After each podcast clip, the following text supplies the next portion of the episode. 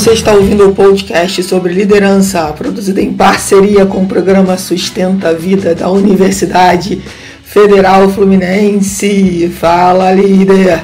Eu sou Fernanda Gonçalves, administradora, pós-graduada em recursos humanos, treinadora comportamental pelo UFT, e no episódio de hoje falaremos sobre habilidades valorizadas na liderança.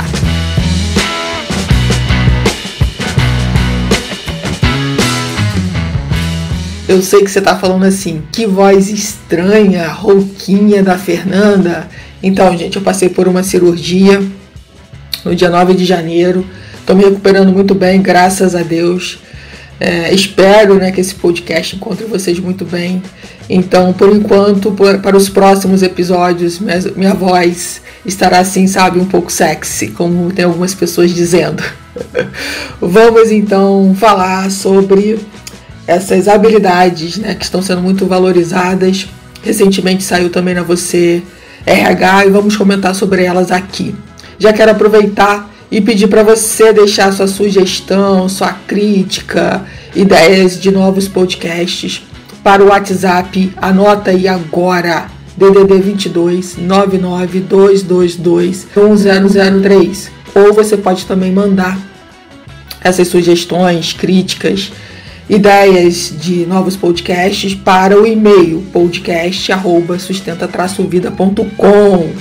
Então, por favor, é, para mim é uma honra receber qualquer assunto, elogio, crítica que venha de vocês que estão ouvindo aí o podcast. É muito importante para gente.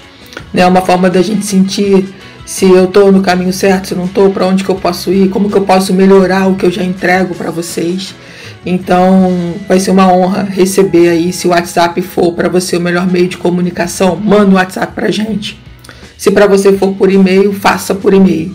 Mas não deixe de fazer, tá? Você não tem ideia de como eu fico feliz, muito feliz quando eu recebo mensagens de vocês. Bom, é, vamos então falar sobre essas habilidades. E antes de falar sobre as habilidades, eu só quero dizer o seguinte: é, essas habilidades vêm muito ao encontro do que eu já venho falando, né, desde que eu estudo sobre liderança, que é um assunto que eu sou apaixonada, né? E, e eu quero muito que você reflita sobre essas habilidades. E volto a dizer, gente, liderança não é cargo, liderança não é crachá, tá? Não é ter um. Ah, eu só sou líder se eu tiver é, um cargo de supervisor, gerente, é, CEO, diretor. Não. Liderança para mim é como você se comporta. Tá? E para você chegar lá nesse cargo que você deseja, se é um desejo seu, né? É, você já precisa se comportar como tal para conseguir conquistar isso. Então, olha só, a primeira habilidade é incentivar e apoiar os funcionários no crescimento pessoal e no desenvolvimento da carreira. Nossa, maravilhoso, incrível isso. E antes de eu começar a falar já sobre todas as habilidades, o líder, para ele poder despertar isso nas outras pessoas, ele precisa ser exemplo. Gente, exemplo arrasta. Só dá certo se a gente for congruente.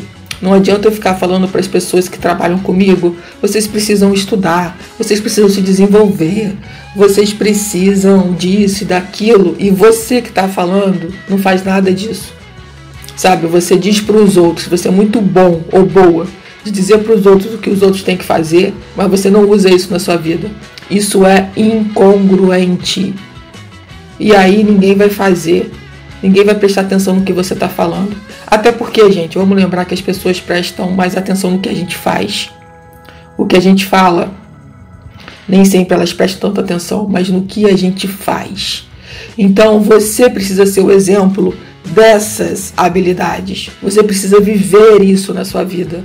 Se você não vive isso na sua vida, não faz sentido você falar sobre isso com as pessoas, tá? Então, é, pensa aí como que você pode no dia a dia, enquanto líder, incentivar né, os seus funcionários no crescimento pessoal.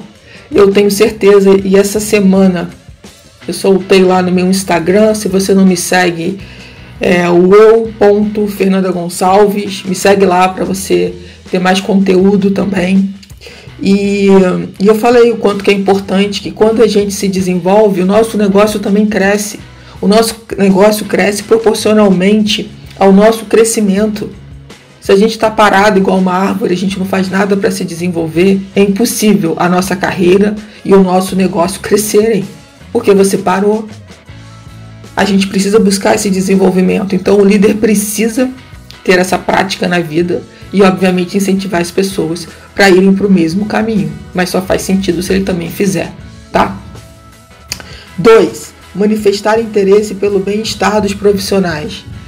As pessoas que trabalham conosco não são máquinas, são pessoas. E as pessoas precisam estar bem. A gente precisa se preocupar sim como as pessoas estão, só que de uma forma genuína não é um interesse para saber da vida da pessoa, para ficar saindo contando para as outras pessoas. É o interesse de poder realmente prestar algum tipo de ajuda e saber se ela realmente está bem. Às vezes você tem uma demanda para ela que naquele dia ela não está bem para realizar, mas que você pode aguardar que isso passe para que ela faça isso no outro dia. Então é saber conversar, saber negociar, é saber realmente é, se a pessoa tem condições de fazer aquilo que você está pedindo enquanto líder. E quando a gente manifesta esse interesse, né, olha nos olhos, senta para conversar, toma um café, isso pode ser num cafezinho, uns 15 minutos do café, pode ser numa reunião também, enfim. É, a gente, o, o, o colaborador, né, ele se sente pertencente àquele grupo, àquela empresa. Ele sente que que realmente faz diferença. E isso é importante, né? É, a gente sentir que a gente faz diferença no ambiente que a gente está. Terceira habilidade: apoiar e promover ativamente, não só no discurso, um ambiente de trabalho diverso e inclusivo. Isso é muito interessante. A gente começar a pensar sobre como conversar de forma respeitosa sobre assuntos que pessoas pensam de formas diferentes.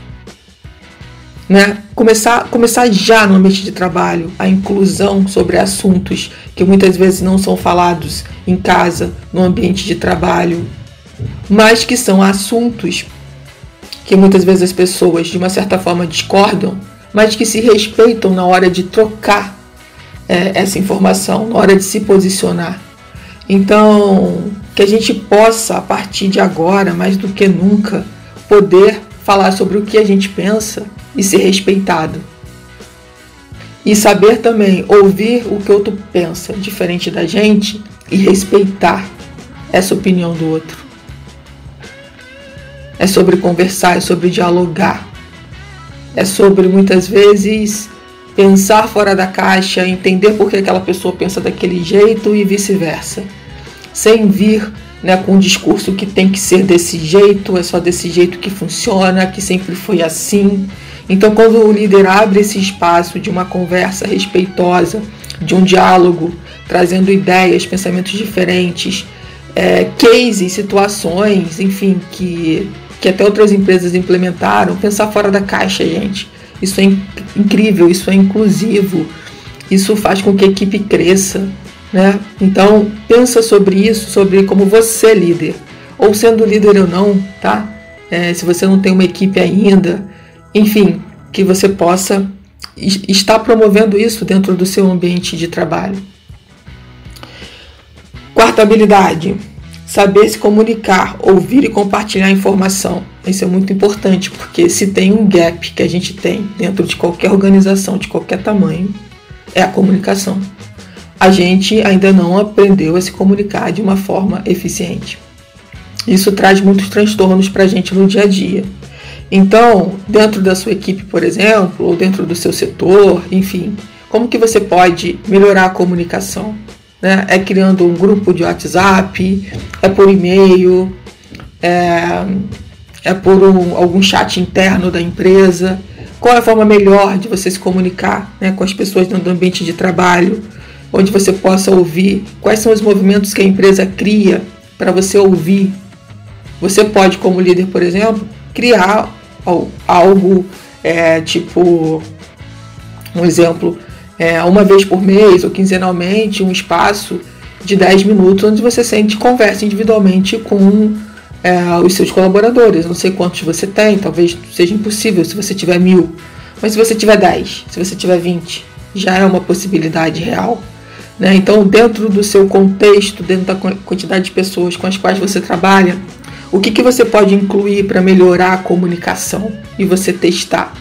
Gente, porque a gente precisa testar coisas novas.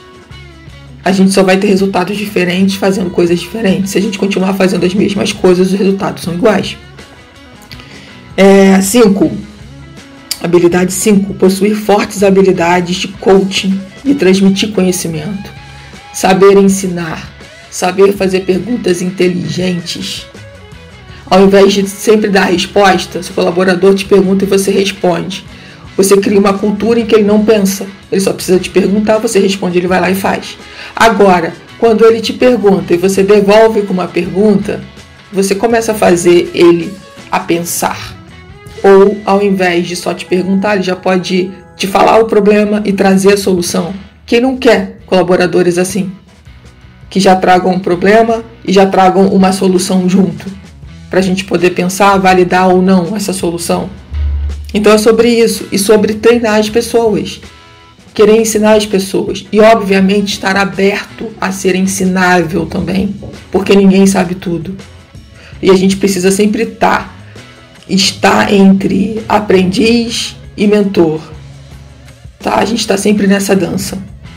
E para fechar, a sexta, ter equilíbrio entre vida profissional e pessoal e respeitar é, da mesma, com a mesma harmonia essa questão da vida pessoal e profissional. É, tem uma coisa que eu falo bastante, e às vezes quando eu vou nas empresas fazer consultoria ou dar treinamentos, eu falo muito sobre isso, sobre como as pessoas têm tirado férias. E o que eu vejo, infelizmente, na maioria das vezes, são empresas e colaboradores que acham que o certo é não tirar férias sabe? O certo é viver num ritmo alucinado de trabalho, onde não existe espaço para qualidade de vida, onde não existe equilíbrio entre vida pessoal e profissional. O colaborador que abre mão das suas férias, por qualquer que seja o motivo, ele está abrindo mão naquele momento de saúde mental, de equilíbrio pessoal, de viver é, coisas fora da empresa, né? de querer viver a sua vida, de realizar coisas que você pode realizar fora da empresa. Né? Então, aquele termo que a gente já usou muito, né? os workaholics, que são pessoas que amam trabalhar de uma forma excessiva e isso é prejudicial para a vida pessoal. Não existe equilíbrio, a pessoa só pensa em trabalhar. Né? E fica complicado ter um relacionamento, ter uma família, ter amigos, se você só sabe pensar em trabalhar. Ter saúde, porque qual o tempo que você usa para cuidar da sua saúde? Para se alimentar melhor? Então, começa a prestar atenção se, se você é uma dessas pessoas que não tira férias há anos. É, como que você pode melhorar essa situação dentro da empresa para que você possa né, tirar férias de forma tranquila? Para que você possa aproveitar as suas férias com a sua família, viajando, né, se desconectando do celular, se desconectando de tudo e realmente é, fazendo uma limpeza de forma geral, né? Tirando tempo para você, para você viver coisas que quando você está trabalhando você não consegue fazer. Então, às vezes quando eu falo isso nas empresas, as pessoas né, ficam assim, nossa, mas que não tem como. Gente, sempre tem como. Sempre tem como. Agora, precisa arrumar uma forma, pensar é, em como que você pode fazer isso, usufruir é, é, hoje da nossa legislação brasileira, que as férias podem ser divididas em até três períodos. Talvez não dê para você tirar 30, mas você pode tirar três períodos no ano. Já é um começo para quem não estava tirando nada, para quem está anos trabalhando e nunca parou, né? Já conseguir dividir as suas férias em três períodos e realmente você sair né, se desconectar do trabalho e curtir as suas férias, já vai ser uma grande vitória. Então a gente tem que entender que a gente precisa trabalhar isso, né? Tra trabalhar o nosso desapego do cargo, da função que às vezes a gente tem. Qual é o, o, o que está por trás desse medo de tirar férias? É que eu venho outra pessoa, faça melhor que você, aquela que está te substituindo? É que quando você voltar vai estar tá tudo diferente, você não vai ter vontade de se adaptar a essas mudanças? Qual é o medo que está por trás que você não abre mão de tirar férias? É sobre isso que eu quero que você comece a pensar. E você, enquanto líder, estimular que as pessoas realmente tirem férias, que faça as programações né, para que todo mundo consiga tirar, se possível, dentro do mês que gostaria, enfim, dá sempre para negociar. E e fazer com que isso seja realmente algo, pô, que você possa sair de férias para você descansar realmente, para você fazer outras coisas que você não tem feito porque você está trabalhando. Esse equilíbrio entre vida pessoal e profissional é muito importante. E volto a dizer, não adianta você enquanto líder falar isso para as pessoas se você mesmo não tira férias. Se você é a pessoa que não tira férias, que está 365 dias do ano dentro da empresa. Aí não faz sentido. Então tem que começar por você. Todas essas habilidades que foram colocadas aqui são super importantes. Demais para todos os líderes, para quem quer ser, é, para quem é líder da própria vida. Isso daqui é um manual simples de seis habilidades que a gente precisa praticar na nossa vida. Espero que você tenha curtido, gostado. Por favor, mande aí a sua sugestão, o seu elogio, a sua crítica para o nosso WhatsApp DDD 22 99222 1003.